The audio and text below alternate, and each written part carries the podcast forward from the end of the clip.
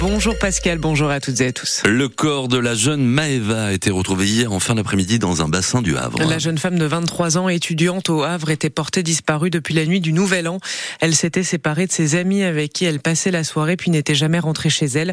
Les circonstances de sa chute dans le bassin restent à déterminer ainsi que le déroulé de cette nuit qui s'est tragiquement terminée, Lila Lefebvre. Le corps de la jeune femme a été repêché en fin de journée dans un bassin de la zone portuaire. Sa famille l'a identifié dans la soirée, confirme le parquet du Havre.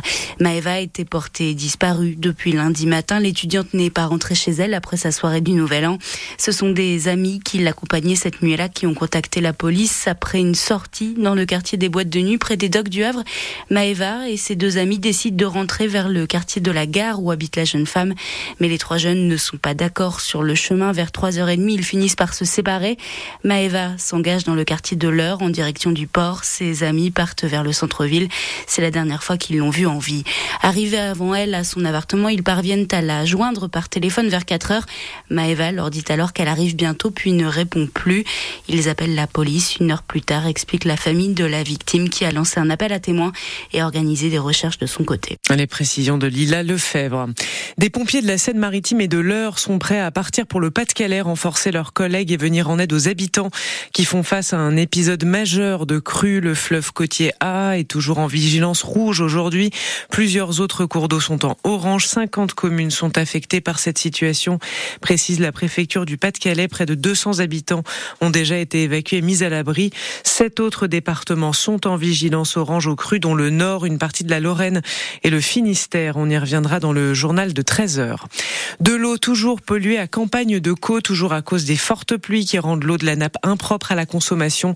Les habitants de la communauté de communes sont désormais alimentés par le captage d'une autre collectivité, mais il aurait demandé de restreindre leur consommation car la ressource n'est pas illimitée, explique David Fleury, le vice-président de la communauté de communes de Campagne de Caux en charge de l'eau et de l'assainissement. Suite aux fortes pluies de ce week-end, notre captage de Saint-Maclou-la-Bria est de nouveau turbide et actuellement nous sommes secourus partiellement, nous étions secourus partiellement par euh, le syndicat de Fécamp Sud-Ouest qui nous alimentait en eau avec un volume assez conséquent. Donc comme maintenant 100% de l'alimentation en eau vient du syndicat de Fécamp Sud-Ouest, on demande aux habitants d'avoir une consommation raisonnée pour pouvoir toujours alimenter en eau potable au robinet euh, nos abonnés et les abonnés aussi de Fécamp Sud-Ouest pour pas mettre en difficulté les, la ressource de secours.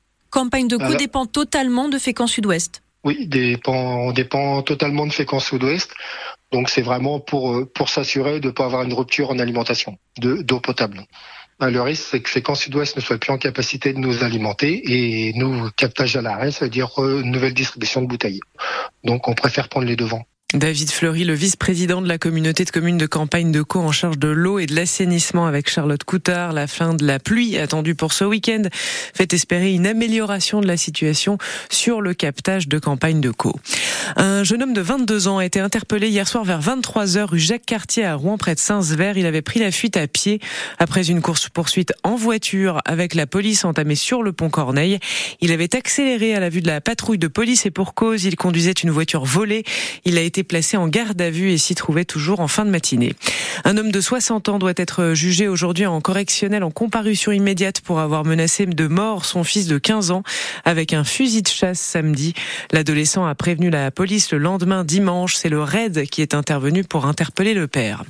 Le résistant normand Michel Cherrier est mort hier. On l'a appris ce matin. Michel Cherrier, originaire de Dives-sur-Mer dans le Calvados, avait rejoint les forces navales françaises libres pendant la Seconde Guerre mondiale et avait participé au débarquement en Provence en août 1944. Michel Cherrier est mort hier à Luc-sur-Mer. Il avait 102 ans. Premier match de 2024 sur la glace de l'île-la-Croix ce soir pour les hockeyeurs rouennais. Les Dragons affrontent les Aigles de Nice à 20h15 pour la 28e journée de Ligue Magnus. Et puis en football, c'est le trophée des champions ce soir. Le vainqueur de Ligue 1 Paris affronte le vainqueur de la Coupe de France Toulouse au Parc des Princes à 20h45.